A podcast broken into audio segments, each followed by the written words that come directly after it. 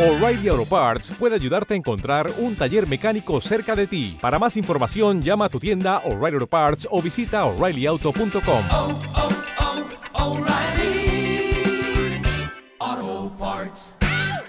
17. El punto de vista de Morik se muestra demasiado comunicativo para ser un prisionero, diría yo, observó Sheila Cree después de un exhaustivo interrogatorio de tres horas, durante el cual Morik el rufián había contado todo lo que sabía de Wolfgar, Tritstikati Brie.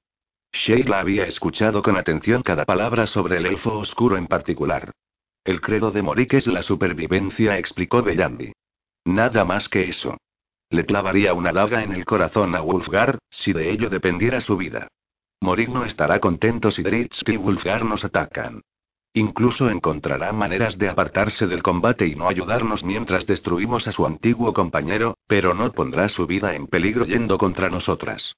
Tampoco arriesgará la promesa de un futuro mejor que sabe que podemos ofrecerle. Ese no es su estilo. Sheila estaba dispuesta a aceptar la idea del beneficio por encima de la lealtad hacia otros.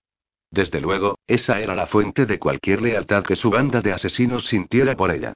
Eran una tripulación que se mantenía unida solo mediante amenazas y promesas. Solo porque sabían que como más ganarían individualmente era bajo el mando de Sheila Cree. También sabían que si intentaban marcharse, se enfrentarían a la ira de su mortífera jefa pirata y su grupo de lugartenientes de élite. Sentada en un lado de la habitación, Jule Pimienta estaba todavía más convencida de la sinceridad de Morik, sobre todo por sus acciones desde que llegara a Cala Dorada acompañado por Bellandi. Todo lo que Morik había dicho estaba en completo acuerdo con lo que ella había averiguado de Dritz durante su corta estancia en diez ciudades. Si el Drow y Catibrie se empeñan en ir tras el martillo, entonces podemos esperar que el enano, Bruenor, y el Alfling, Regis, se unan a ellos, dijo. Y no te olvides de esa pantera que Rich lleva consigo. No olvidamos nada, le aseguró Sheila Cree. Me alegra que Lelorinel viniera a nosotras. La aparición de Lelorinel aquí puede que sea el suceso más afortunado de todos, convino Bellandi. ¿Morik va a luchar con el elfo ahora? Preguntó la capitana pirata, ya que Lelorinel estaba tan obsesionado con Dritz que había solicitado pasar un rato a solas con el recién llegado a la guarida, un personaje que había tenido una experiencia de primera mano con el odiado elfo oscuro. Jule Pimienta soltó una carcajada al escuchar la pregunta. Poco después de que Jule llegara a Cala Dorada, Lelorinel había pasado hora tras hora con ella, haciendo que imitara cada movimiento que había visto de Dritz, incluso los que nada tenían que ver con el combate. Lelorinel quiso saber la longitud de su zancada, la inclinación de su cabeza cuando hablaba, todo en absoluto sobre el odiado Drow. Jule sabía que Morik probablemente no le enseñaría al elfo nada de valor, pero sabía también que Lelorinel le haría repetir sus acciones y palabras una y otra vez. Jule nunca había visto a alguien tan obsesionado. Es muy probable que Morik esté con Lelorinel ahora mismo, sin duda reconstruyendo la forma en que Ritz y Brie lo atraparon, respondió Bellamy, al tiempo que dirigía una mirada a la divertida Jule. Obsérvalos con tu magia, le ordenó Sheila a la maga. Pon atención en cada palabra que pronuncia Lelorinel, en cada movimiento hecho ante Morik. ¿Aún temes que nuestros enemigos hayan enviado al elfo como distracción? preguntó Bellandi. La llegada de Lelorinel ha sido un poco demasiado conveniente, comentó Jule. Lo que más temo es que el estúpido elfo vaya de buscar a Dritz y a nuestros enemigos antes de que ellos nos encuentren, explicó Sheila. Ese grupo puede pasar semanas vagando por las montañas sin encontrar el desfiladero de Minster o de Cala Dorada, y prefiero eso a que venga derecho aquí. Me gustaría encender una hoguera para guiarlos hasta aquí, dijo Jule en voz baja. Tengo una deuda con ese grupo y pretendo pagarles con creces. Por no decir nada de los muchos tesoros mágicos que llevan con vino Bellandi. Creo que me gustaría un compañero como Genuibar, y tendrías buen aspecto, Sheila, llevando las fabulosas cimitarras del elfo oscuro en tu cinto. Sheila cree asintió y esbozó una pérfida sonrisa. Pero tenemos que enfrentarnos a ese grupo cuando nosotras queramos, no cuando quieran ellos, explicó. Los atraeremos cuando estemos preparadas, después de que el invierno los haya ablandado un poco. Lelorinel tendrá el duelo que ha estado eludiendo al tozudo elfo durante años y esperemos que Dritz muera en ese momento. Y si no es así, seremos menos a repartir el tesoro. Hablando de eso, añadió Jule. Noto que muchos de nuestros amigos ogros han salido por los alrededores a cazar. Haríamos bien, creo, en mantenerlos cerca hasta que el asunto con Dritz Dourden acabe. Solo salen unos pocos cada vez, respondió Sheila Cree. Ya se lo he dicho a Choguruga. Bellamy salió de la habitación poco después, y no pudo hacer otra cosa que sonreír ante la manera en que las cosas se desarrollaban. Normalmente, los inviernos habían sido terriblemente aburridos, pero este prometía un buen combate, mejor tesoro, y más intimidad con la persona de Morik el rufián al que había conocido la joven hechicera en sus días como aprendiz en Luskan. Iba a ser un invierno excelente. Pero Bellamy sabía que Sheila Cree tenía razón con respecto a Elorinel. Si no eran cuidadosas, la obsesión del elfo loco por Dritz podía llevar al desastre. Bellamy fue directa a su alcoba y reunió los componentes que necesitaba para unos conjuros de adivinación. Sintonizó con la alcoba amplia y rocosa que Sheila Cree le había asignado a Lelorinel, observó cómo el elfo y Morik se dedicaban a su danza con las armas. Lelorinel ordenaba a Morik que le explicara todo lo que sabía sobre el extraño elfo oscuro una y otra vez. ¿Cuántas veces tendré que decirte que no fue un combate? clamó Morik exasperado, con los brazos extendidos y una daga en cada mano. No quise continuar cuando vi lo hábiles que eran el Drow y su amiga. No tenías ganas de continuar, repitió Lelorinel. Lo que significa que empezaste. Y acabas de admitir que fuiste testigo de la habilidad del elfo oscuro. Así que demuéstramelo, y ahora, si no te haré yo una exhibición de mi habilidad. Morik inclinó la cabeza y esbozó una sonrisa, quitándole importancia a la amenaza de aquel advenedizo. O al menos, eso aparentó. En realidad, Lelorinel ponía nervioso a Morik. El rufián había sobrevivido muchos años en las duras calles gracias a su capacidad de comprender a sus potenciales enemigos y amigos. Sabía por instinto cuándo luchar, cuándo huir de Farol y cuándo huir. Este encuentro entraba cada vez con mayor claridad en la tercera categoría, ya que Morik no podía comprender a Lelorinel. Veía que la obsesión del elfo iba más allá de lo normal, y que bordeaba la locura. Eso lo veía claramente en la intensidad de los ojos azules y dorados del elfo, que se clavaban en él a través de aquella ridícula máscara negra. Le atacaría a Lelorinel si no le daba la información necesaria, y, por lo visto, de una manera que éste juzgara aceptable. No lo dudó ni un instante, ni dudó que le vencería.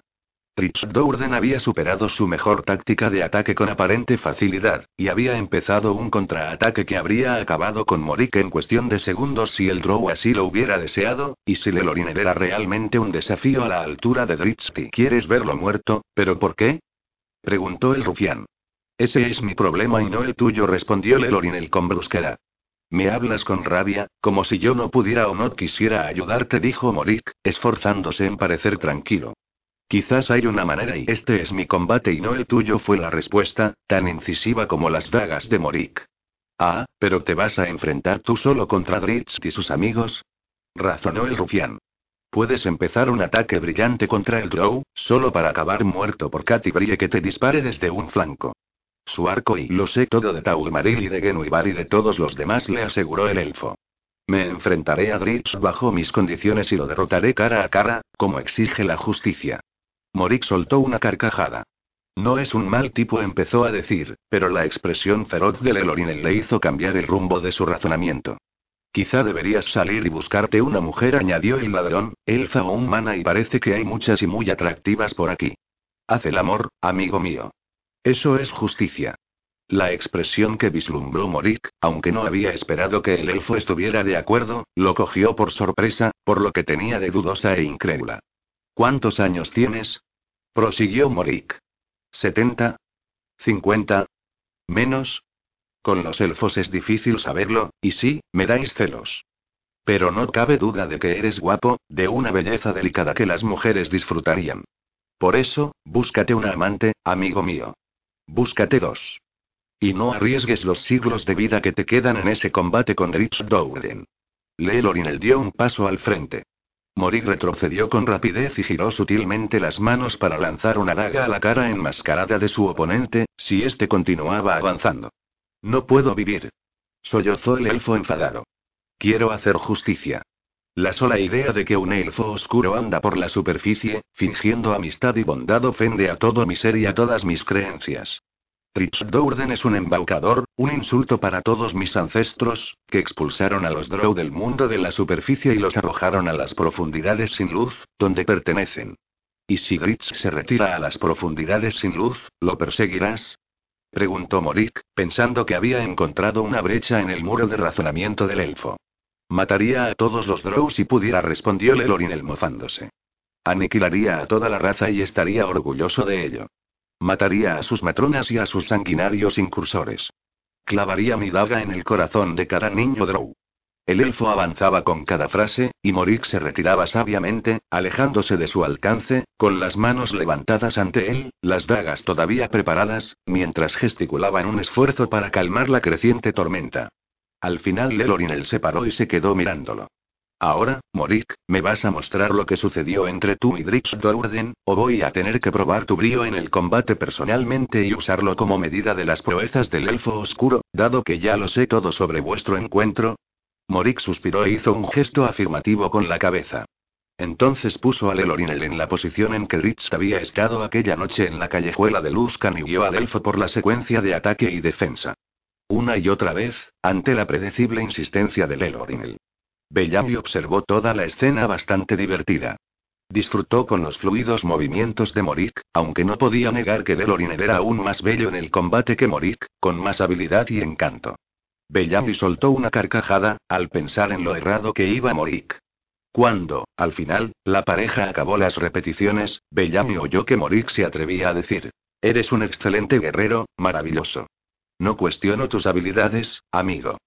Pero te advierto que Dritz Dourden es bueno, muy bueno. Quizás el mejor en todo el norte. Lo sé, no solo por mi breve encuentro con él, sino también por las historias que me explicó Ulfgar durante el tiempo que estuvimos juntos. Veo que tu ira es honesta, pero te imploro que reconsideres tu camino. Rich Dourden es muy bueno y sus amigos son poderosos. Si sigues adelante por este camino, te matará. ¿Y qué derroche de siglo sería eso? Morik hizo una reverencia y se alejó rápidamente. Bellamy sospechó que se dirigía a su habitación. Le gustó la idea, ya que observar el juego entre Morik y Lelorinel la había excitado. Decidió que no sacaría de su error al rufián. Al menos todavía no. Aquello era muy divertido. A Morik se le pasó por la cabeza visitar a Bellamy mientras abandonaba la habitación de entrenamiento de Lelorinel. El elfo le había divertido más que le había impresionado. Morik creía que era un completo necio al malgastar los posibles placeres y experiencias de la vida por cumplir el sangriento juramento de venganza contra un elfo oscuro al que era mejor dejar en paz. Si Dritz era de buena pasta o no, no era la cuestión, tal como lo entendía Morik. El rasero para medir la misión de Lelorinel era si Dritz buscaba o no al elfo. Si era así, entonces Lelorinel haría bien en golpear primero, pero si no, entonces el elfo era un idiota. Dritz no buscaba al elfo, Morig lo sabía por instinto. Dritz buscaba información sobre Wulfgar y sobre Aegisfan, pero no había dicho nada de un elfo llamado Lelorinel. Dritz no estaba buscando a Lelorinel, y probablemente, ni sabía que Lelorinel lo buscaba a él. Giró por un corredor lateral, dirigiéndose hacia una puerta de madera encajada con torpeza. Con gran esfuerzo, se las arregló para abrirla y pasar a un saliente exterior bastante alto en la ladera del acantilado, quizás a unos 60 metros por encima de las olas. Morik examinó el camino que terminaba cerca de la estribación rocosa que lo llevaría a la parte inferior del desfiladero, al otro lado del montículo y a los senderos que lo alejarían de Sheila Cree. Seguro que podría pasar entre los centinelas que vigilaban el desfiladero con relativa facilidad y llegaría lejos, muy lejos con poco esfuerzo. Nubes de tormenta se agolpaban en el noroeste, por encima del mar de hielo movedizo, y el viento era frío. Tendría dificultades para llegar a Luskan antes de que el invierno lo venciera, y no sería un viaje placentero si lo intentaba. Y, por supuesto, Bellamy ya le había demostrado que podía encontrarle en Luskan. Morik sonrió mientras pensaba en otras rutas posibles. No estaba seguro de dónde se encontraba. Bellamy había usado magia para llevarlo de sitio a sitio en el camino hacia aquí, pero sospechaba que no estaba muy lejos de un potencial refugio contra el invierno. Ah, Lord Feringal, ¿estáis esperando visitantes? Susurró el rufián, pero se rió porque pensar en huir a Outney era un disparate. Eso sí conseguía averiguar por dónde quedaba Outney, saliendo de Cala Dorada. Sin el atuendo adecuado, no sería fácil para el rufián Morik asumir de nuevo la identidad de Lord Brandeburg de Aguas Profundas, un seudónimo que había usado una vez para engañar a Lord Feringal de Outney. Morik no se tomaba en serio la perspectiva de deambular por las montañas nevadas. Solo era reconfortante saber que podía largarse si así lo deseaba. Pensándolo bien, Morik no se sorprendió de que los piratas le dejaran a su libre albedrío. Si le ofrecían devolverlo a Luskan y no volverlo a molestar jamás, no sabía si aceptaría. La vida allí era dura, incluso para alguien con la reputación y la astucia de Morik, pero la vida en la cala parecía bastante fácil, y sin duda Bellambi estaba ayudando a hacerla más placentera aún. Pero ¿qué pasaría con Wolfgar? ¿Y con Dritz Dourden y Katy Brie? Morik contempló las frías aguas y consideró seriamente las obligaciones que tenía para con su antiguo compañero de viaje. Sí, Wolfgar le preocupaba, y decidió en ese instante que si el bárbaro atacaba Cala Dorada en un esfuerzo por recuperar a Egisfam, haría todo lo posible para convencer a Sheila Cree, y en particular a Bellamy, para que trataran de capturarlo y no matarlo. Morik sabía que eso sería más difícil con Dritz, si tenía en cuenta su reciente encuentro con el loco Lelorinel, pero Morik consiguió deshacerse de esa preocupación con un simple encogimiento de hombros. En realidad, ¿qué demonios le debía morir el rufián a Dritz Dourden o a Katy Brie? El pequeño ladrón de cabello oscuro estiró los brazos y se arropó con ellos para defenderse del frío viento. Pensó en Bellamy y su cálido lecho y partió en su busca de inmediato. Lelorinel permaneció con gesto osco en la sala de entrenamiento una vez Morik se hubo marchado, pensando en sus últimas palabras. Lelorinel sabía que Morik estaba equivocado. El elfo no dudaba acerca de la capacidad combativa de Lelorinel conocía bien los relatos de las hazañas del Drow. Pero Morik no entendía los años de preparación para este único combate, los extremos a los que había llegado Lelorinel para ser capaz de vencer a Dritz Douden. Pero Lelorinel no podía olvidar la advertencia de Morik. El combate con Dritz tendría lugar, se repitió el elfo en silencio, jugueteando con el anillo que contenía los conjuros necesarios. Incluso si iba exactamente como Lelorinel lo había preparado y planeado, tal vez acabaría con dos muertes, y no solo una. Que así fuera. 18. Donde el rastro y el humo se unen. Los cuatro compañeros, que vestían abundantes pieles y tenían cuerpos endurecidos por los años aguantando las inclemencias del valle del viento helado, no se preocuparon demasiado por el rigor invernal que les aguardaba al norte de Luscan. La nieve era profunda en algunos lugares, los senderos estaban helados en otros, pero el grupo seguía avanzando. Bruenor iba delante de Katy Brie y Regis, abriendo camino con su cuerpo fornido, mientras que Dritz los guiaba desde un lado. Su avance era admirable, dada la estación y el terreno dificultoso, pero Bruenor encontró una razón para protestar. El maldito elfo ni siquiera rompe la superficie de la nieve murmuró el enano, mientras atravesaba nieve que le llegaba más arriba de la cintura, y Dritz se deslizaba sobre la superficie crujiente, medio patinando, medio corriendo. Hay que hacer que coma más y que ponga algo de carne en esas piernas huesudas. Detrás del enano, Katy Brie se limitó a sonreír. Sabía, y también Bruenor, que el donaire de Dritz era más cuestión de equilibrio que de poco peso. El Drow sabía cómo distribuir el peso a la perfección, y debido a que siempre estaba equilibrado, podía cambiar ese peso al otro pie de inmediato si notaba que la nieve cedía. Katy Brie tenía más o menos la misma estatura e incluso pesaba un poco menos, pero no había manera de que pudiera moverse como el elfo. Al caminar sobre la nieve en lugar de hundirse en ella, Tritz tenía una excelente visión de las tierras nevadas que los rodeaban. Descubrió un rastro, no muy lejos. Un rastro reciente, que alguien había abierto igual que Bruenor estaba haciendo ahora. Alto. Requirió el Drow. Mientras hablaba, Tritz descubrió algo más, había humo más adelante, a una corta distancia, elevándose en una columna delgada como si fuera desde una chimenea. Lo observó por un momento, y luego volvió a mirar el rastro, que en general parecía ir en esa dirección. Se preguntó si las dos cosas estarían relacionadas. La casa de un trampero, quizás, o de un ermitaño. Pensó que a sus amigos les iría bien descansar y se dirigió hacia el rastro a buen paso. Llevaban fuera de Luscan casi diez días, y habían encontrado buen refugio solo dos veces, con un granjero la primera noche y otra noche en una caverna. Cuando llegó al surco en la nieve y vio unas pisadas que doblaban el tamaño de las suyas, Tritz dejó de pensar con optimismo en encontrar refugio. ¿Qué has visto, elfo? preguntó Bruenor. Fritz hizo gestos al grupo para que no hablaran ni se le acercaran. Orcos grandes, quizá remarcó cuando estaban todos allí. Tal vez ogros pequeños. O bárbaros, comentó Bruenor. Esa gente tiene los pies más grandes que he visto nunca en un humano. Fritz examinó una clara huella con más cuidado, inclinándose para poner los ojos a unos dedos de ella. Sacudió la cabeza. Son demasiado pesadas, y quienes las hicieron llevaban botas duras, no la piel de ante que llevaría la gente de Wolfgar, explicó. Ogros, entonces dijo Katy Brie. O grandes orcos. Hay muchos en estas montañas, agregó Regis. Y conducen a esa columna de humo, explicó Dritz, señalando hacia el penacho de humo. Podrían ser tipos de la misma raza quienes han encendido el fuego, razonó Bruenor. Con una sonrisa irónica, el enano se volvió hacia Regis. Ve a echar un vistazo, panza redonda. Regis palideció, pensando que quizá lo había hecho demasiado bien en el último campamento de orcos, cuando Bruenor y él se dirigían a Luskan. El alfling no iba a rehuir sus responsabilidades, pero si se trataba de ogros, la cosa estaría por encima de sus posibilidades. Y Regis sabía que una de las comidas favoritas de los ogros eran los alfling. Cuando Regis dejó a un lado sus meditaciones, descubrió que Dritz lo miraba, sonriendo, como si hubiera leído cada pensamiento del alfling. Este no es trabajo para Regis, dijo el elfo oscuro. Lo hizo en el camino hacia Luskan, protestó Bruenor. También lo hará bien ahora. No con esta nieve, respondió Dritz.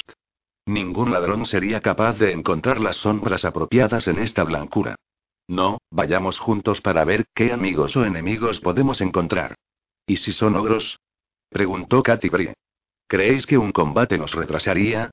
La expresión de Dritz mostró claramente que la idea no era desagradable, pero sacudió la cabeza. Si no nos molestan, entonces será mejor que no los molestemos, dijo. Pero vamos a descubrir lo que podamos. Puede ser que encontremos refugio y buena comida para la noche. Tritz se dirigió hacia un lado y se adelantó un poco, y Bruenor encabezó la marcha siguiendo el rastro abierto. El enano sacó su gran hacha, palmeando el mango con la mano del escudo, y se ajustó firmemente el casco de un solo cuerno en la cabeza, dispuesto para el combate. Detrás de él, Katy puso una flecha en Taulmaril y probó la cuerda. Si eran ogros worcos y tenían un refugio decente, Katy esperaba disfrutar de dicho refugio mucho antes de la caída de la noche. Conocía demasiado bien a Bruenor Batleamer para pensar que el enano rehuiría un combate con cualquiera de aquellas razas. Te toca ir a buscar leña, gruñó Don Vago a su hermano más joven, Gedit. Le empujó hacia la puerta de la torre. Estaremos todos congelados por la mañana si no la traes. Sí, lo sé, masculló el joven soldado, pasándose una mano por su pelo grasiento y rascándose algunos piojos. Maldito tiempo. Aún no debería hacer tanto frío. Los otros dos soldados que había en la torre de piedra asintieron con unos gruñidos. El invierno había llegado pronto y con fuerza a la columna del mundo, barriendo con un viento frío que penetraba entre las piedras de la rudimentaria torre hasta helar a los soldados. Tenían la chimenea encendida, pero el fuego se iba consumiendo y no tenían la suficiente leña para pasar la noche. Aunque había mucha afuera, por lo que ninguno de ellos estaba preocupado. Si me ayudas, podemos traer suficiente para calentar de verdad, observó Gedit, pero Don Vago gruñó que era su turno de vigilancia en la parte superior de la torre y se dirigió a las escaleras al mismo tiempo que Gedit se dirigía hacia la puerta que daba al exterior. El viento que silbaba a través de la puerta abierta empujó a Don Vago mientras subía al rellano del primer piso, donde encontró a los otros dos soldados del aislado puesto avanzado. Bien, ¿quién está arriba? Les reprendió Don Vago. Nadie respondió uno, al tiempo que trepaba por la escalerilla que subía del centro del suelo circular hasta el centro del techo. La trampilla se ha quedado trabada por el hielo. Don Vago refunfuñó y se acercó al pie de la escalerilla, para observar a su compañero de guardia que golpeaba la trampilla de metal. Tardaron un rato en romper la capa de hielo, de manera que Don Vago no tuvo que mirar impotente desde la atalaya como Gedit, a unos nueve metros de la puerta de la torre, se inclinaba para recoger ramas secas, sin advertir al gigantesco ogro que salió de detrás de un árbol y le rompió el cráneo con un solo golpe de su pesado garrote. Gedit se desplomó sin hacer ruido, y el merodeador lo arrastró fuera de la vista. El ogro que estaba en la parte de atrás de la torre fue más ruidoso al lanzar un arpeo atado a una gruesa cuerda al reborde del tejado de la torre, pero el ruido fue tapado por los golpes en la trampilla metálica. Antes de que Don Vago y su compañero desatascaran la puerta, el semiogro agarró la cuerda anudada con sus poderosas manos y trepó los casi nueve metros de la pared de la torre, encaramándose al tejado. El monstruo hizo ademán de coger una gran hacha que llevaba sujeta a la espalda con unas correas, en el mismo momento en que la puerta se abrió de golpe y Don Vago salió al exterior. Con un rugido, el semiogro se abalanzó sobre él, pero solo consiguió lanzarlo a un lado. La fortuna estaba con Don Vago, y el hacha del semiogro se quedó enganchada en las fuertes correas. No obstante, el hombre impactó con fuerza contra las almenas de la torre y quedó sin aliento. Jadeando, Don Vago ni siquiera pudo lanzar un grito de advertencia a su compañero que ascendía al tejado. El semiogro consiguió soltar el hacha. Don Vago se estremeció al ver cómo el monstruo casi partía en dos a su compañero. Don Vago sacó la espada, se obligó a ponerse en pie y cargó. Dejó que la rabia fuera su guía mientras se lanzaba contra el ogro, vio a su compañero, su amigo, con medio cuerpo fuera de la trampilla, en los últimos estertores. Don que era un guerrero veterano, no dejó que aquella imagen lo llevara a hacer algún movimiento precipitado. Atacó rápido y con furia, pero de manera controlada, lanzando lo que pareció un golpe a lo loco, para retirar enseguida la espada, justo lo suficiente para que el poderoso bloqueo del bruto pasara silbando sin golpear nada. Don Vago lanzó una estocada, y luego otra, rechazando al monstruo y rajándole el vientre. El semiogro gimió e intentó retirarse, pero perdió el equilibrio en la piedra resbaladiza y cayó pesadamente al suelo. Don saltó sobre él lanzando un tremendo tajo, pero al mismo tiempo que su hoja descendía, el semiogro soltó una patada que le alcanzó y lo lanzó en una voltereta hacia atrás. Sin embargo, su espada hirió al ogro y este solo pudo ponerse en pie con gran esfuerzo.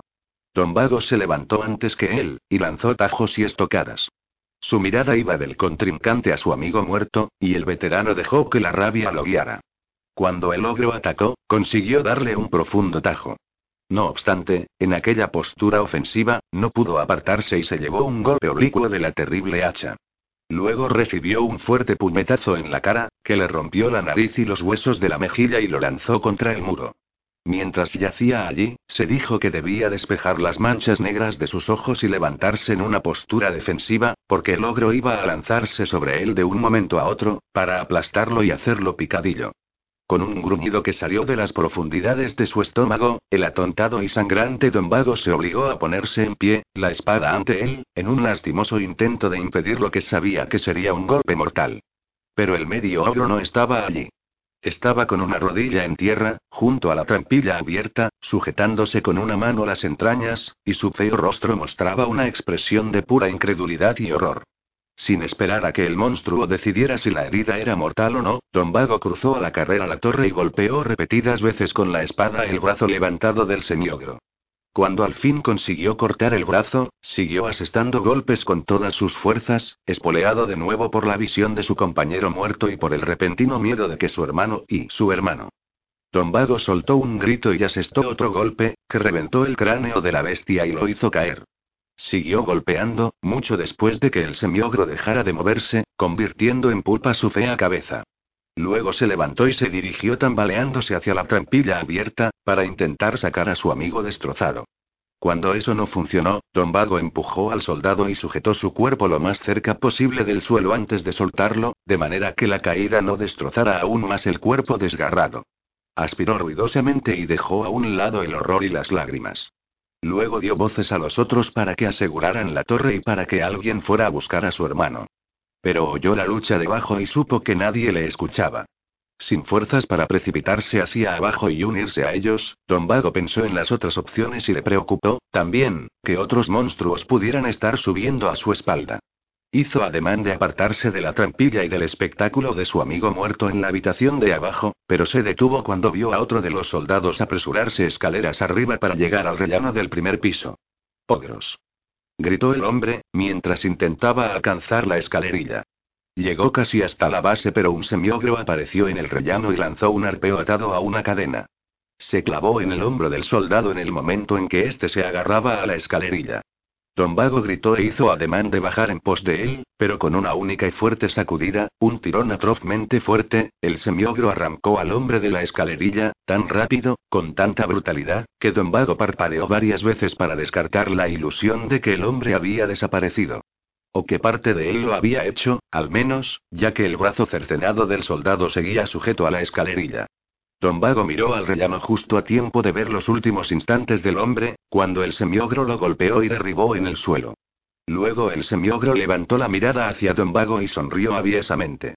El maltrecho Don Vago se apartó de la trampilla, giró rápidamente la puerta de metal y la cerró, luego rodó sobre ella usando su cuerpo para trancarla. Una mirada al ogro muerto le recordó la vulnerabilidad a la que estaba expuesto allí arriba. Sin oír ningún ruido de abajo más que el de la lejana lucha, Don Vagos se puso en pie de un salto y corrió hacia la parte de atrás de la torre y soltó el arpeo. Regresó con el arpeo para tapar la trampilla y fue tirando de la cuerda hacia arriba desde allí. Unos momentos más tarde, sintió el primer golpe procedente de abajo, un trompazo que le hizo rechinar los dientes. Tritz observó que la puerta de la torre estaba entreabierta, y descubrió también la mancha escarlata en la nieve, cerca de unos árboles próximos a la torre. Entonces oyó el grito procedente de la parte superior de la torre. Les hizo gestos a sus amigos para que estuvieran alerta, y luego salió disparado hacia un lado. Rodeó la torre para hacerse una idea de lo que ocurría y dónde sería mejor trabar combate. Katy Brie y Bruenor siguieron el rastro de los ogros, pero se movieron con más cautela acercándose a Drift.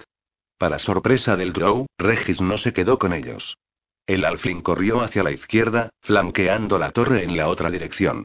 Hizo un surco por la nieve, y finalmente alcanzó una parcela de piedra azotada por el viento, entonces corrió a toda velocidad de sombra en sombra, manteniéndose agachado y moviéndose veloz, en busca de la parte posterior.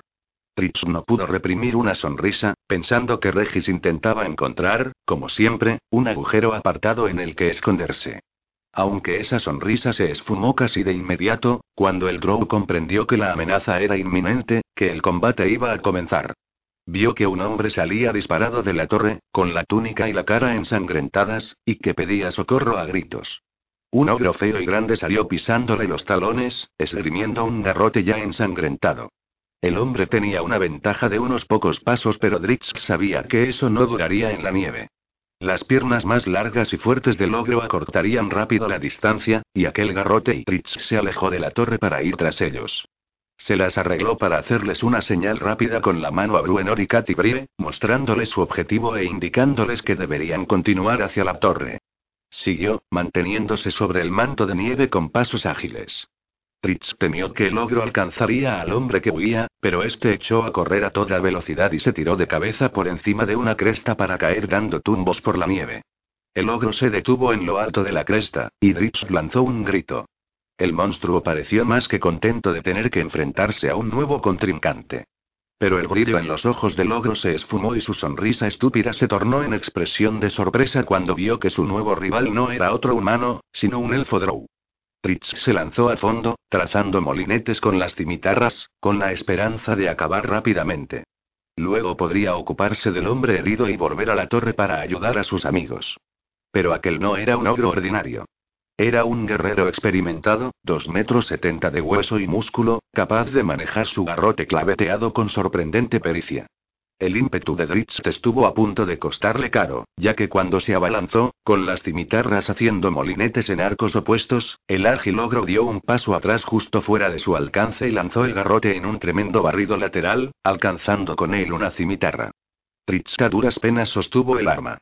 Si la dejaba caer, nunca la encontraría en aquella nieve profunda. Tritz consiguió no solo que su segunda hoja, en la mano derecha, se apartara del golpe, sino que lanzó un tajo que hirió el antebrazo del ogro. Sin embargo, el monstruo aceptó el aguijonazo, a cambio de realizar su verdadero ataque. Levantó su pesada pierna y tras el barrido del garrote soltó una poderosa patada que alcanzó a Dritz en el hombro y lo lanzó a casi cuatro metros de distancia. El Drow reconoció su error y se alegró de haberlo cometido en el exterior, donde podría recuperarse rápidamente. Si le hubieran dado una patada así en el interior de la torre, ahora no sería más que una mancha roja en la pared de piedra. Vieron la señal del Grow, pero ni Bruenor ni Katy Brie iban a abandonar a Gritz mientras perseguía al ogro y hasta que oyeron el grito de socorro, un lastimero plañido que venía del interior de la torre. Mantén tus malditas flechas por encima de mi cabeza.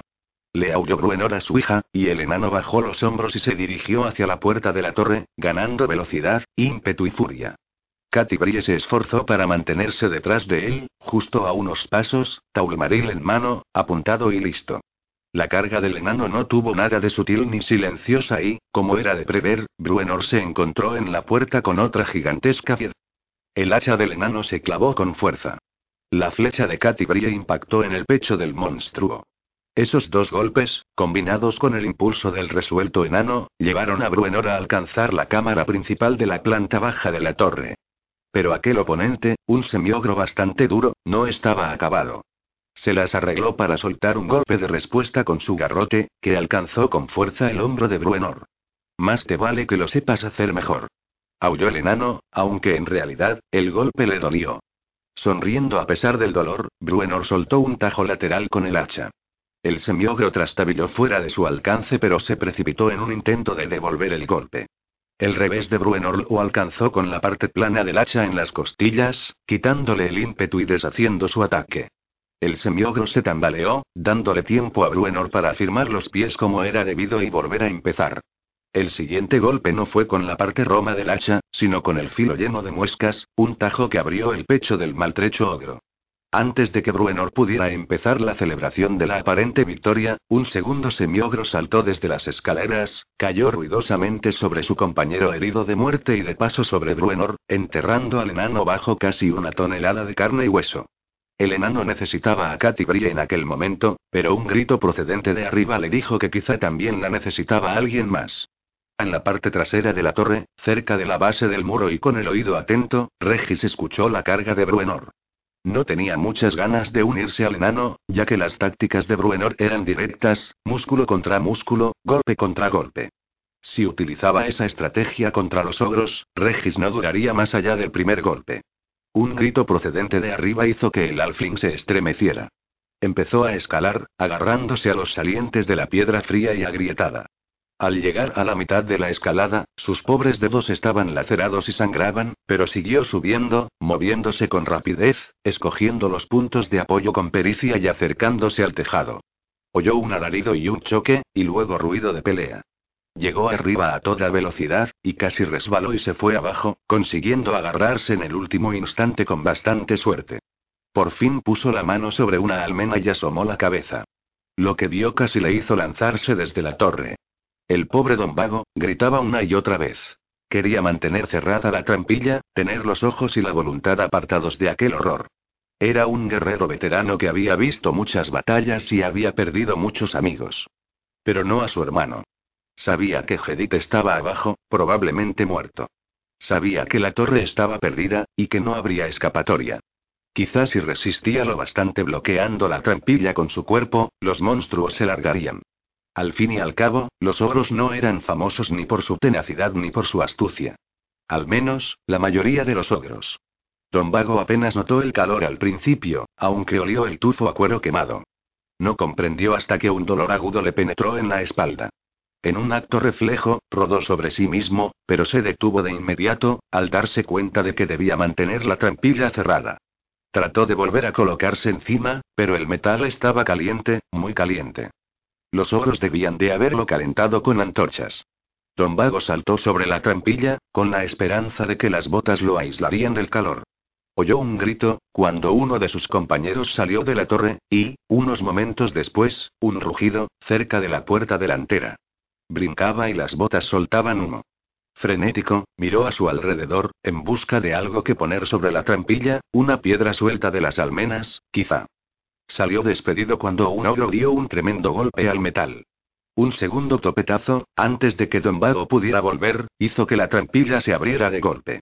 Un monstruo la atravesó con una velocidad endiablada, obviamente empujado hacia el tejado por un compañero. Don Vago, con la cara dolorida por el puñetazo recibido antes, saltó hacia el combate de inmediato y con ferocidad, pensando en su hermano a cada golpe. Dio un par de mandobles al ogro, que pareció realmente sorprendido por su ferocidad, pero entonces su compañero apareció a su lado. Dos garrotes enormes intentaron aplastarlo con sendos golpes laterales. Se agachó y esquivó, pero no intentó parar los golpes demasiado poderosos, y su postura ofensiva desesperada le permitió soltar otra estocada letal al primer monstruo, que se desplomó sobre las piedras. Don recibió un golpe, cayó de espaldas, la espada se le escapó, y antes de que pudiera darse cuenta de lo que había ocurrido, el valiente soldado sintió que una manaza le agarraba el tobillo. En un instante, se vio levantado en alto, colgando cabeza abajo del extremo del brazo de un poderoso ogro. Tritz rodó por la nieve, sin resistirse al impulso, sino incrementándolo, permitiendo que la patada del ogro lo alejara de su formidable oponente tanto como fuera posible. Quería levantarse y enfrentarse al ogro, tomarle mejor la medida y entablar el combate en mejores condiciones. Subestimar al enemigo le había costado recibir aquel tremendo golpe. Había cometido un grave error. Se llevó una nueva sorpresa porque cuando por fin plantó los pies en el suelo y empezó a levantarse, se encontró con que el ogro le había dado alcance y se disponía a lanzar otro furioso ataque. Aquel monstruo se movía demasiado rápido. Mucho más de lo que Dritz, que no era la primera vez que luchaba contra ogros, habría esperado de un miembro de aquella torpe raza. El garrote efectuó un barrido hacia la izquierda, forzando al drow a esquivar a la derecha. El ogro detuvo el golpe rápidamente y levantó el arma, cogiéndola con ambas manos como haría alguien que cortara madera, y lo bajó de golpe sobre la posición que ocupaba Dritz, con tal fuerza que alguien de la envergadura de Dritz no podía ni pensar en desviar el golpe, mucho menos en pararlo. Dritz rodó hacia la izquierda, se levantó y se retiró con rapidez, poniendo tierra de por medio entre él y el monstruo. Luego giró sobre sí mismo, poniéndose en guardia, puesto que casi esperaba tener encima otra vez a su sorprendente enemigo. Pero esta vez el ogro no se movió. Sonrió mientras observaba a Dritz, luego sacó un frasco de cerámica del cinturón, un cinturón que mostraba varios lazos deshechos, y se lo llevó a la boca, bebiendo una poción. Casi de inmediato, los brazos del ogro empezaron a abultarse a una velocidad tremenda, dándole la fuerza de un gigante. Tritz se sintió mejor ahora que el misterio estaba aclarado. Era evidente que el ogro había tomado una poción de velocidad antes, y luego una de fuerza, y probablemente alguna más que incrementara sus habilidades. Pero ahora el Drow sabía lo que pasaba y podía anticipar mejor los actos del ogro. Tritz lamentó que Genuibar hubiera estado con él la noche anterior, que la magia de la estatuilla estuviera agotada por el momento. No podía invocar a la pantera, cuando parecía que su ayuda sería muy necesaria. El ogro se acercó esgrimiendo su garrote, aullando con rabia y esperando matar con facilidad. Tritz tuvo que encogerse de rodillas para evitar que el monstruo obtuviera una rápida victoria. Pero Dritz tenía un plan. El ogro se movía con más rapidez de la que estaba acostumbrado, y su gran fuerza haría que esgrimiera el garrote en golpes que escaparían a su control. Tritz podía aprovecharse de ello, quizá podría desequilibrar al ogro y encontrar huecos en su defensa. El Drow se levantó de un salto hacia un lado, o eso pareció, entonces hizo un quiebro y se precipitó hacia adelante para alcanzar al ogro con una cimitarra en la pierna. Rodó sobre sí mismo y se levantó girando para hacer frente a su contrincante, esperando ver cómo manaba la sangre de la pierna destrozada. El ogro apenas sangraba, como si otra cosa que no fuera su piel hubiera absorbido el mortífero tajo de la cimitarra. La mente de Dritz rebuscó entre las posibilidades. Había pociones, había oído, que podían hacer esas cosas, pociones que proporcionaban varios grados de valentía adicional. Ah, Gen se lamentó el Drow, al darse cuenta de que estaba metido en un combate complicado. El enano se preguntó si acabaría asfixiado bajo el peso de los dos cuerpos, y en particular bajo el peso del ogro al que había matado. Retorció y colocó las piernas, luego se esforzó para encontrar una base algo sólida y empujó hacia adelante con todas sus fuerzas. Los músculos cortos y gruesos se tensaron con fuerza. Consiguió sacar la cabeza de debajo de la cadera del muerto, pero tuvo que volver a esconderla cuando el segundo semiogro, todavía sobre el que agonizaba, intentó agarrarlo con una de sus grandes manos. La mano tanteó con los dedos por el suelo en busca del enano. Bruenor, que seguía con los brazos atrapados, no podía oponer resistencia.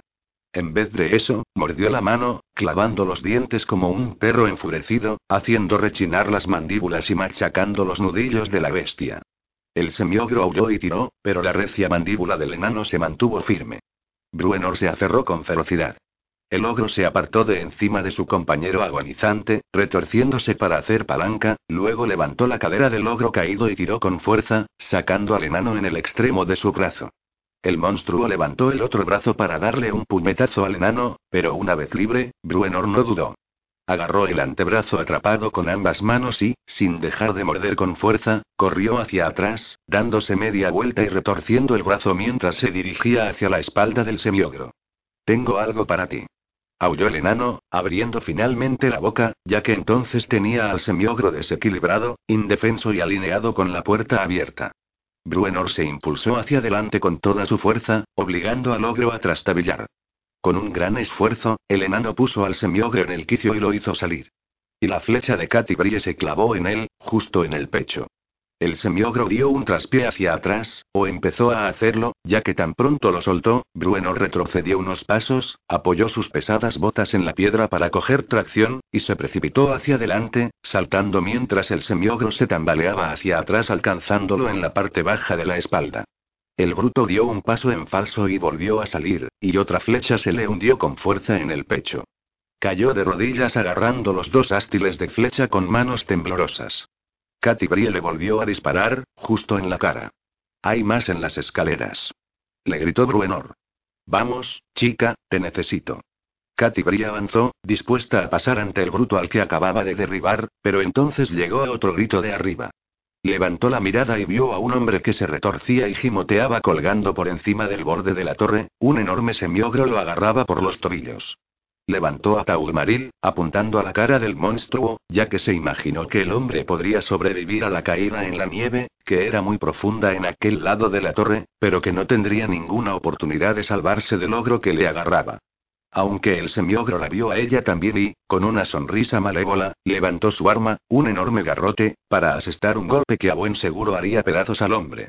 En un acto reflejo, Katy Brie soltó un grito. En la parte trasera de la azotea de la torre, Regis oyó ese grito. Al mirar en esa dirección se dio cuenta de que el pobre soldado estaba en una situación difícil. Pero el alfling no podía llegar hasta el ogro a tiempo, e incluso si lo hacía, ¿qué podían hacer él y su diminuta maza contra aquel cuerpo monstruoso? El segundo semiogro, herido por el valiente ataque del soldado pero todavía no muerto, se puso en movimiento otra vez para unirse a su compañero. Se abalanzó hacia el otro lado de la de la torre, sin fijarse en el alfling que miraba por encima de la almena. Por puro instinto, si hubiera pensado, lo más probable es que el alfling se hubiera desmayado de miedo, Regis se subió al borde y gateó hacia adelante para correr medio agachado y deslizarse entre los pies del semiogro que corría. El ogro tropezó, dio una patada mientras trastabillaba que magulló al pobre alfling e hizo que saliera despedido una corta distancia. Descontrolado, el semiogro ganó impulso y cayó de cabeza sobre la ancha espalda de su compañero. Katy Brie no vio otra opción que arriesgarse a disparar, al igual que había hecho contra la mujer pirata que amenazaba a Colson en casa del capitán de Udermont. El semiogro, al parecer, se anticipó al disparo, y en lugar de golpear al hombre se echó hacia atrás, la flecha pasó frente a él sin alcanzarlo. Katy Brie se estremeció, pensando que el humano estaba sin duda condenado. Antes de que pudiera poner otra flecha, el semiogro se precipitó hacia adelante, por encima del borde de la torre. Soltó al hombre, que cayó, gritando, sobre la nieve. El semiogro también cayó, agitando los brazos con impotencia. El alfling jadeó en busca de aire, con las costillas magulladas, se obligó a ponerse en pie y enfrentarse al ogro al que había hecho tropezar mientras éste se volvía y le dirigía una mirada asesina, que prometía una muerte horrible. Con un gruñido, dio una zancada hacia el alfling. Regis pensó en su pequeña maza, un arma insignificante contra el tamaño y la fuerza del ogro, suspiró y la arrojó al suelo. El alfling se dio media vuelta y corrió hacia la parte posterior de la torre, gritando a cada paso que daba. Sabía lo que era la caída por ese lado.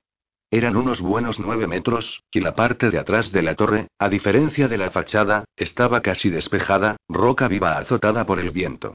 No obstante, el alfling no se detuvo. Saltó y rodó por encima del borde.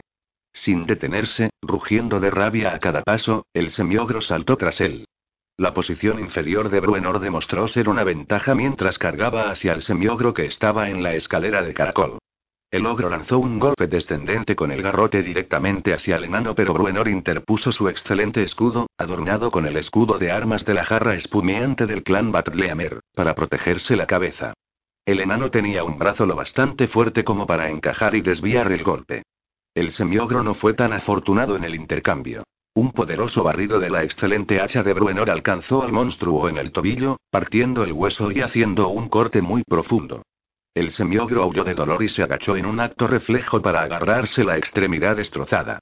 Bruenor se movió contra la pared y saltó tres escalones, situándose por encima del semiogro inclinado.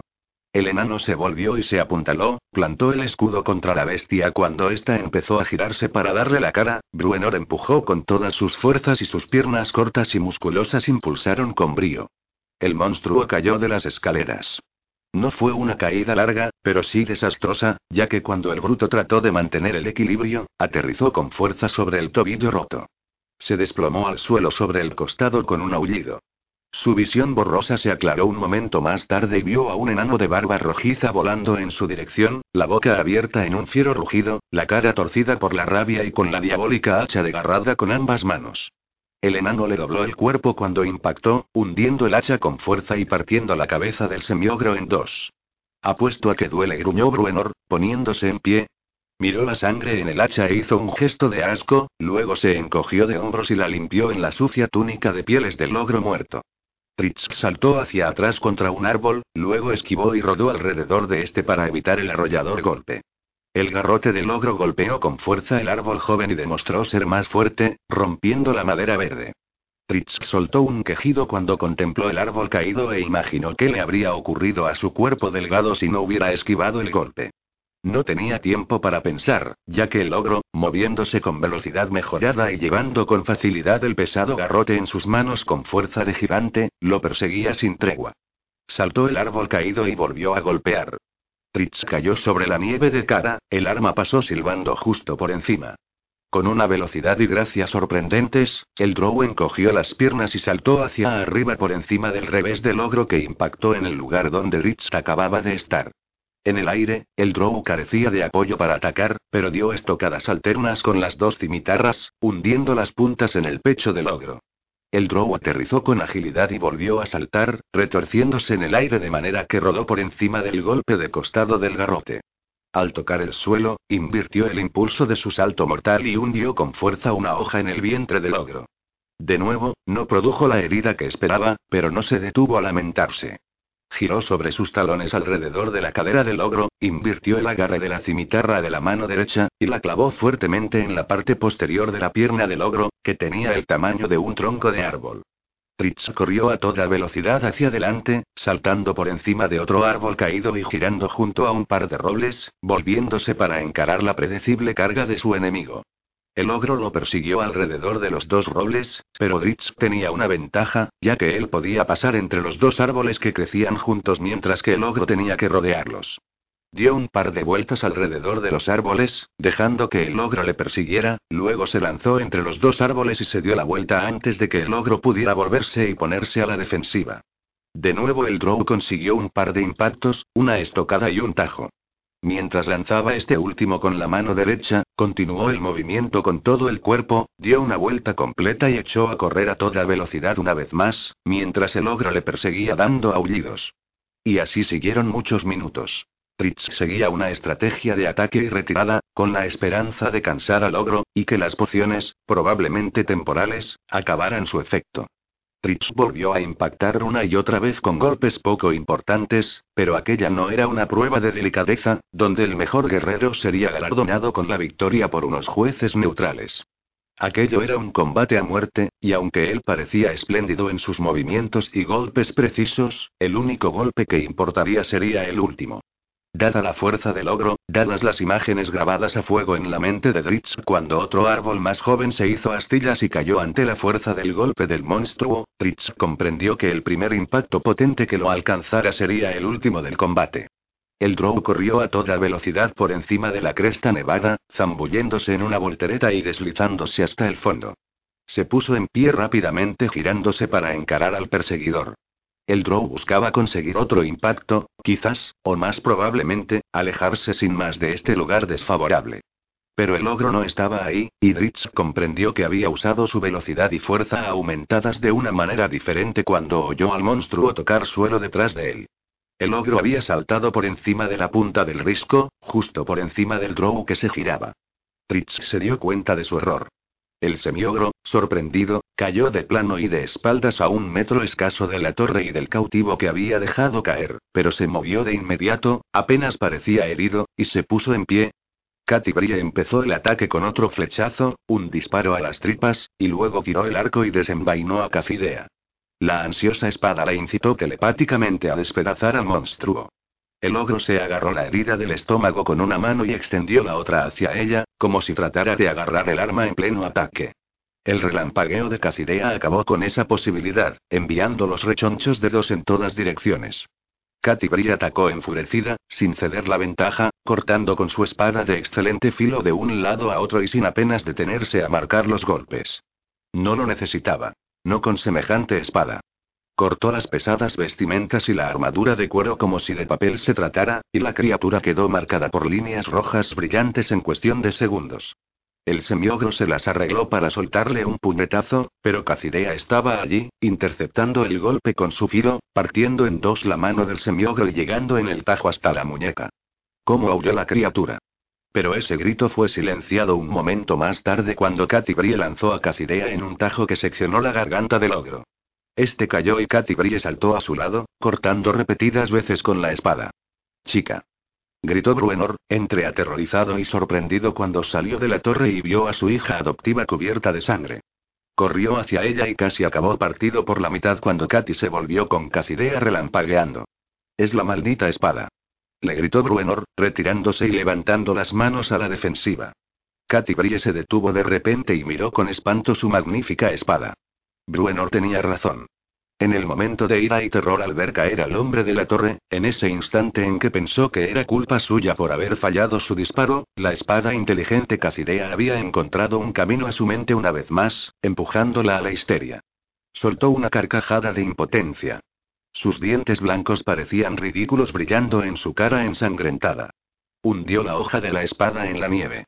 Niña. Preguntó Bruenor con precaución. Estoy pensando que nos iría bien un baño, le dijo Katy Brie, a todas luces dueña de sus actos una vez más. Regis, colgado del borde de la torre, se preguntó si el semiogro llegó a comprender su error cuando voló por encima de él, agitando las extremidades en su rápido descenso hacia el suelo de piedra. El ogro chocó con un gruñido amortiguado, y rebotó una o dos veces. El alfling volvió a subir al tejado y vio que el semiogro trataba de ponerse en pie con testarudez. Trastabilló una vez y volvió a caer, pero luego intentó levantarse de nuevo. Regis recuperó su pequeña maza y apuntó. Silbó al semiogro cuando la lanzó, escogiendo el momento con tanta oportunidad que el monstruo levantó la mirada justo a tiempo de encajar el golpe en plena cara. Se oyó una pequeña detonación, como de metal golpeando piedra, y el semiogro se quedó allí durante un largo rato, con la mirada clavada en Regis. El alfling retuvo la respiración, apenas podía creer que la maza, cayendo desde nueve metros, no hubiera hecho más daño. Pero lo había hecho. El ogro se desplomó y ya no se levantó. Un escalofrío recorrió el espinazo de Regis, y se quedó quieto el tiempo suficiente para reflexionar sobre lo que había hecho en aquel combate, para considerar que había acabado envuelto cuando no tenía que haberlo hecho. El alfling trató con toda su voluntad de no mirar las cosas de aquella manera, trató de recordarse una y otra vez que había actuado según los principios de su grupo de amigos, sus queridos y fieles compañeros, que arriesgarían sus vidas sin pensárselo un instante para ayudar a aquellos que lo necesitaban. No fue la primera vez, y no sería la última, que Regis se preguntó si no sería mejor buscarse a un nuevo grupo de amigos. Fritz solo podía suponer de qué lado vendría el poderoso golpe del ogro y comprendió que si erraba en su presunción, caería justo en la trayectoria de ese golpe. En el instante que tuvo para reaccionar, todo surgió con claridad, sus instintos de guerrero analizaron el estilo de lucha del ogro, diciéndole claramente que el ogro había iniciado cada ataque con un golpe de derecha a izquierda. Por lo que Dritz se fue a la izquierda y sus grebas mágicas aceleraron sus pies en una carrera desesperada. Y el garrote le siguió, rozándolo mientras se volvía y saltaba, arrojándole al suelo dando tumbos. La nieve acolchó su caída, pero cuando se levantó descubrió que solo tenía una cimitarra. Su brazo derecho se había entumecido por completo y el hombro y el costado le dolían a rabiar. El drow bajó la mirada y se estremeció. Tenía el hombro dislocado, desencajado hacia atrás de su posición normal.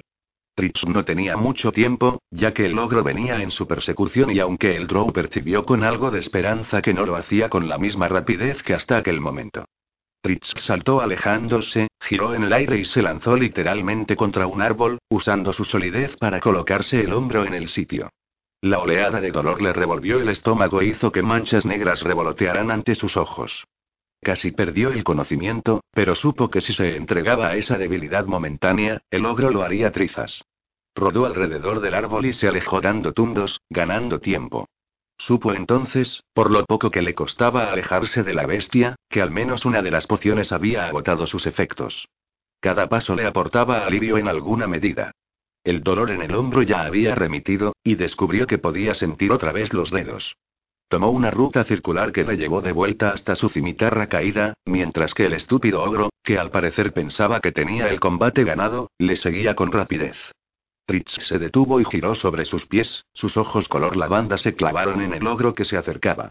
Justo antes de que los combatientes se enzarzaran, sus miradas se encontraron, y la confianza del ogro se disolvió.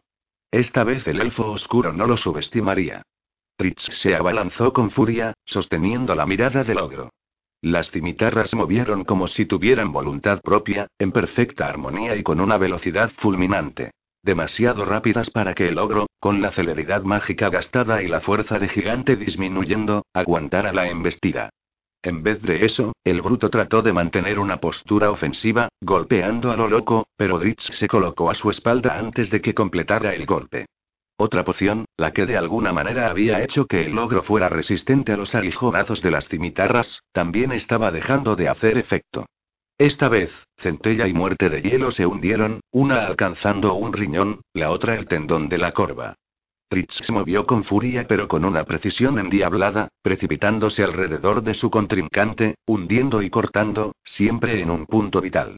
El Drow, victorioso poco después, envainó sus cimitarras, su brazo derecho se entumeció de nuevo ahora que la adrenalina del combate disminuía. Se tambaleaba a cada paso, y se maldijo por haber subestimado a semejante enemigo mientras volvía hacia la torre. Allí encontró a Bruenor y Regis sentados junto a la puerta, los dos con magulladuras, y a Katy Brie cubierta de sangre de la cabeza a los pies, cerca, atendiendo a un hombre atontado y herido. Sería bueno que acabáramos muertos en combate antes de que lleguemos a ver a la pirata, cree gruñó Bruenor. 19. La elección de Wulfgar Hedig no estaba muerto. Una vez que Dovago se hubo recuperado de la caída y siguiendo sus instrucciones, Katy y Regis encontraron a su hermano detrás de algunos arbustos no muy lejos de la torre. Tenía la cabeza ensangrentada y le dolía. Le cubrieron la herida con vendajes y trataron de ponerlo lo más cómodo posible, pero era evidente que el hombre atontado y delirante necesitaba ver a un sanador cuanto antes. Está vivo, anunció Katy Brie mientras ella y Regis lo conducían de vuelta donde estaba sentado Lombago, apoyado contra la torre. Las lágrimas cayeron por las mejillas de Don Vago. Gracias, dijo una y otra vez. Quien quiera que seáis, gracias por salvar la vida de mi hermano y la mía. Queda otro hombre con vida en la torre, anunció Bruenor, saliendo. Al final te has despertado, ¿eh?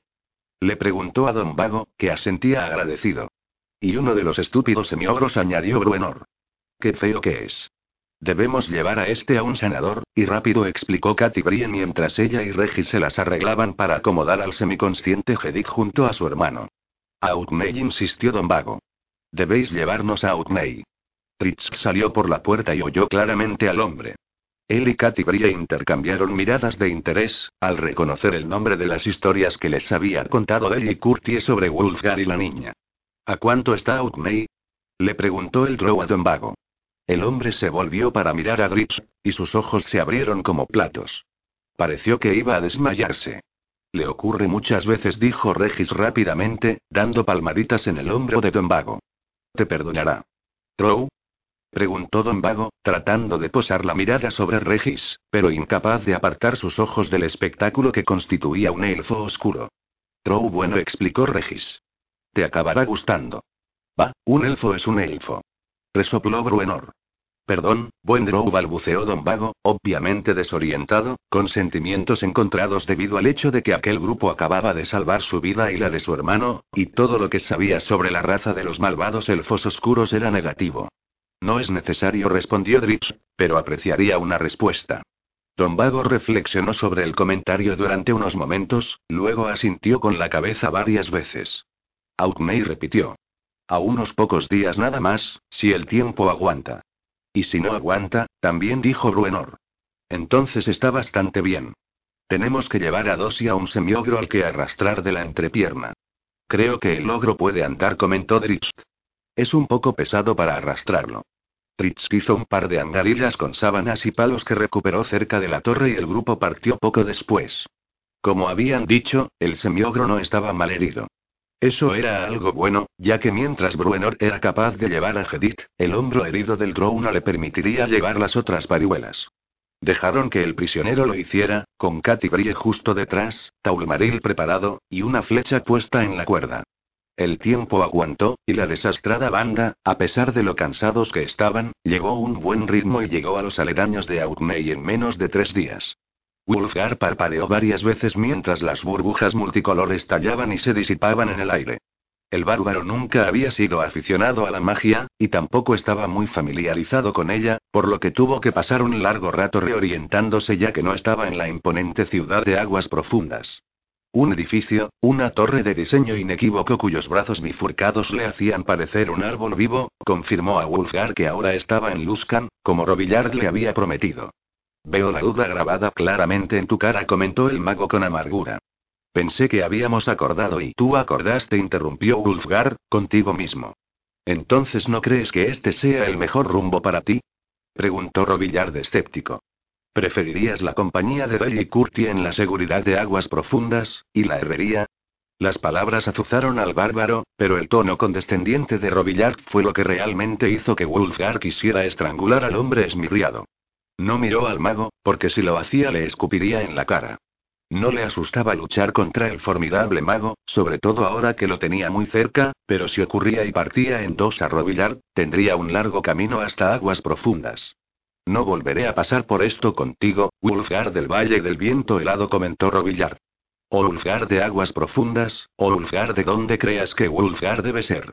Por mi parte, ya te he ofrecido más de lo que te mereces, y más de lo que normalmente ofrecería a alguien como tú. Hoy debo de estar de un humor excelente y generoso. Wulfgar lo miró con el ceño fruncido, pero eso solo hizo que Robillard soltara una carcajada. Estás en el centro exacto de la ciudad, continuó Robillard. Desde la puerta sur sale la carretera a aguas profundas y de y tu trabajo como herrero. Desde la puerta norte, el camino de vuelta a tus amigos y lo que yo creo que es tu verdadero hogar. Sospecho que encontrarás que la carretera sur es un viaje mucho más cómodo que el del norte, Wulfgar hijo de Beornegar. Wulfgar no respondió ni devolvió la mirada escrutadora que Robillard le lanzaba. Sabía qué camino debía tomar, según el mago. Siempre he pensado que aquellos que toman el sendero fácil, cuando saben que deberían andar por el más difícil, son cobardes, comentó Robillard. No es así.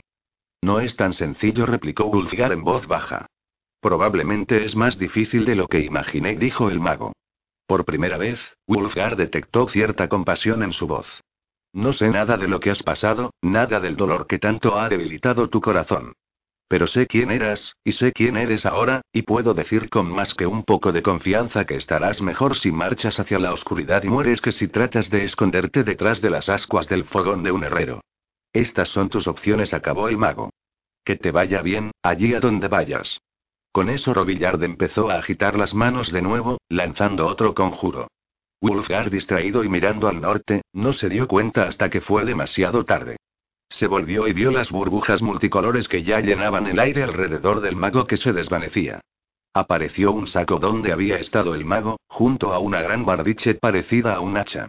Era un arma más bien poco manejable pero que se parecía al gran martillo en diseño y estilo de lucha, al menos, y que podía causar daños tremendos. No le hizo falta mirar el saco para deducir que probablemente contenía provisiones para el camino. Wulfgar estaba solo, más solo que nunca, en el centro de Luskan, y entonces recordó que se suponía que no debía estar en aquel lugar. Era un forajido en Luskan, o lo había sido. Solo podía esperar que los magistrados y los guardias no tuvieran buena memoria. ¿Pero en qué dirección ir? se preguntó el bárbaro.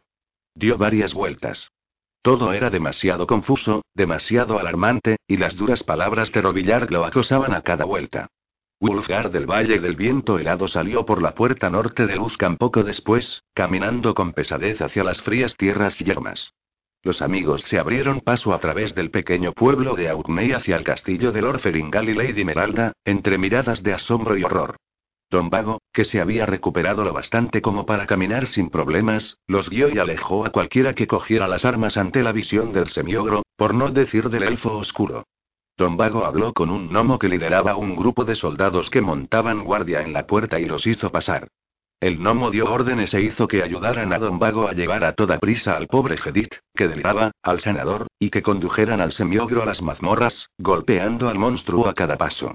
Liam Wodgate, el feroz gnomo, condujo después a los cinco a una habitación interior y los presentó a un hombre viejo y de dura apariencia, llamado Temigast. Trich Dourden repitió Temigast al reconocer el nombre mientras lo pronunciaba. El montaraz de diez ciudades, según tengo oído. ¿Y tú, buen enano, no eres acaso el rey de Mitril Hall? Una vez lo fui y lo seré de nuevo, si mis amigos aquí presentes no consiguen que muera antes, respondió Bruenor. ¿Podríamos ser recibidos por tu señor y tu señora? Preguntó Katy Brie. Regis y Bruenor la miraron intrigados y Dritz, que también quería ver a la mujer que había engendrado la niña que Wulfgar ahora criaba como si fuera su hija, sonrió. Liam os mostrará un lugar en el que podréis adecentaros como es debido y vestiros para la audiencia, explicó este Temigast. Cuando estéis preparados, se dispondrá la audiencia con el señor y la señora de Outney. Bruenor apenas se salpicó con un poco de agua, mientras refunfuñaba que estaba presentable para cualquiera, pero Dritz y Regis se lavaron a conciencia. En otra habitación, Katy Brie no solo se dio un baño de espuma jabonoso, sino que se pasó un buen rato para escoger uno de los magníficos vestidos que Lady Meralda le había enviado. Poco después, los cuatro se encontraron en el gran salón de audiencias del castillo Auk, ante Lord Feringal, un hombre que rondaba la treintena, con el pelo negro rizado y barba de chivo negra y espesa, y Lady Meralda, una mujer más joven y de indiscutible belleza, con el cabello negro azabache, una piel suave y una sonrisa que iluminaba el enorme salón. Y mientras el señor de Outney mantenía el ceño fruncido, la sonrisa de Meralda no se atenuó ni por un momento. Supongo que deseáis una recompensa, preguntó la tercera persona presente en la audiencia, una corpulenta mujer de mal genio, que se sentaba a la izquierda de Feringal y un poco más atrás. Según la tradición de la zona, eso significaba que era la hermana de Feringal. Detrás de los cuatro fatigados compañeros, el senescal de Migast se aclaró la garganta. ¿Crees que tienes suficiente oro como para que nos interese? Le gruñó Bruenor como respuesta. No necesitamos dinero, interrumpió Dritz, en un intento de mantener la reunión tranquila. Al fin y al cabo, Bruenor acababa de sufrir un baño y eso siempre ponía de un humor de perros al ya de por sí osco enano. Solo hemos venido aquí para devolver a Don Vago y dos hombres heridos a sus hogares, además de entregar al prisionero.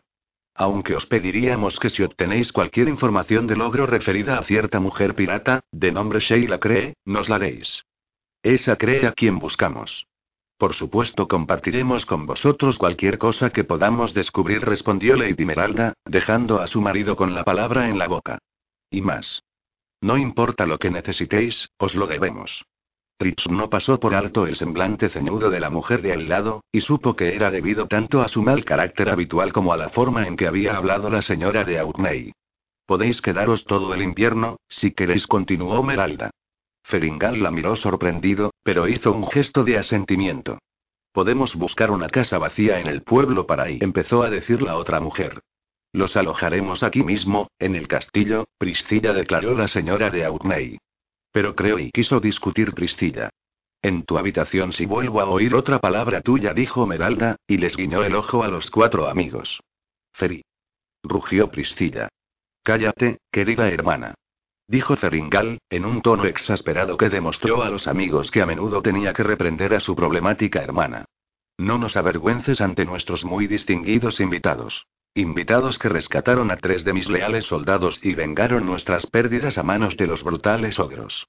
Invitados que tienen historias que explicar de tierras lejanas y tesoros de dragones, añadió Meralda con un destello en sus ojos verdes. Solo esta noche, me temo, dijo Dritz. Nuestro camino es largo y tortuoso, sin duda.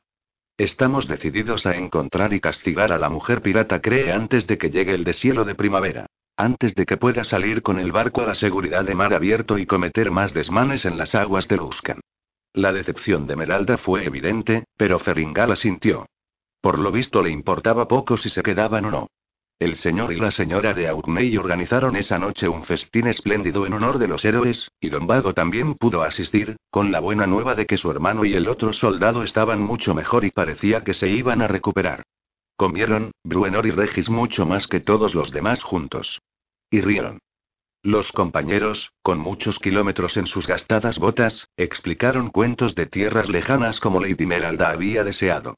Mucho más tarde, Katy Brie se las ingenió para lanzarle un guiño a Dritz y conducirle a una pequeña habitación lateral donde estar solos. Se sentaron en un sofá, bajo un alegre tapiz con toscos dibujos pero con mucho colorido. ¿Crees que deberíamos hablarle de la niña? preguntó Katy Brie, poniendo la mano sobre el antebrazo delgado y fuerte de Dritz. Me temo que eso le hará sufrir, después de la primera impresión de alivio respondió el Drow. Algún día quizá, pero no ahora. Oh, debéis uniros a nosotros. Interrumpió Meralda, entrando por la puerta. El rey Bruenor está explicando la mejor historia, una de un tenebroso dragón que le robó el reino. Una historia que conocemos demasiado bien, contestó Katy Brie con una sonrisa. Pero sería descortés no oírla otra vez, dijo Dritz, levantándose. Cogió la mano de Katy Brie y la ayudó a ponerse de pie, y los dos echaron a andar delante de Meralda. Así que creéis que lo encontraréis, Preguntó la señora de Outney mientras caminaban. La pareja se detuvo y se volvieron al unísono para mirarla. Al otro de vuestro grupo explicó Meralda. El que fue a reclamar mi Hall con vosotros, según las propias palabras del enano. Se calló y se quedó mirando fijamente a los dos. Aquel a quien llamáis Wolfgar. Tritz y Brie permanecieron un instante en silencio, era demasiado evidente que la mujer estaba a punto de perder los nervios, se mordía el labio y miraba al Drow en busca de un indicio. Nuestra esperanza es encontrarlo, y encontrarlo de una pieza, respondió Dritz en voz baja, tratando de no involucrar a la sala entera en aquella conversación. Tengo interés y lo sabemos todo, interrumpió Katy Brie. Lady Meralda se enderezó. Intentaba no perder la compostura. La niña crece fuerte y sana, le aseguró Dritz. ¿Y cómo la han llamado? Colson. Meralda suspiró y se recompuso. La tristeza apareció en sus ojos verdes, pero se las arregló para esbozar una sonrisa al cabo de un instante. Venid dijo quedamente. Vamos a oír la historia del enano. El prisionero será colgado tan pronto encontremos una cuerda que lo aguante, aseguró Lord Feringal al grupo al día siguiente a primera hora, cuando se reunieron en el vestíbulo del castillo Oakmey, preparándose para partir.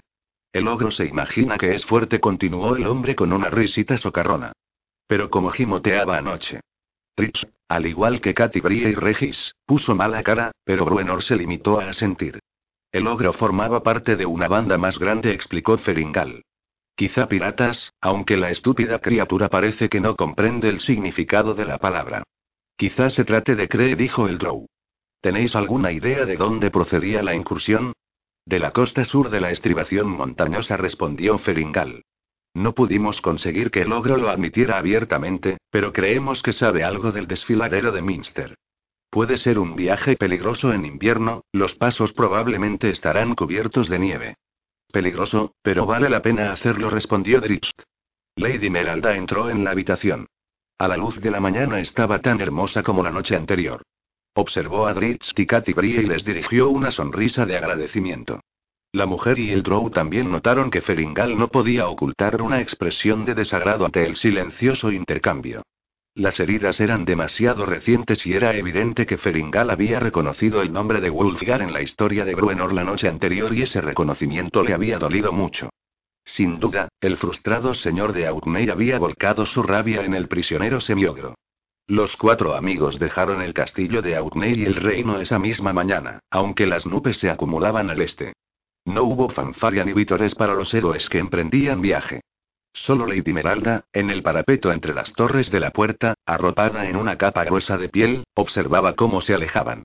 Incluso desde aquella distancia, Tritz y Brie pudieron ver la mezcla de dolor y esperanza en sus ojos verdes.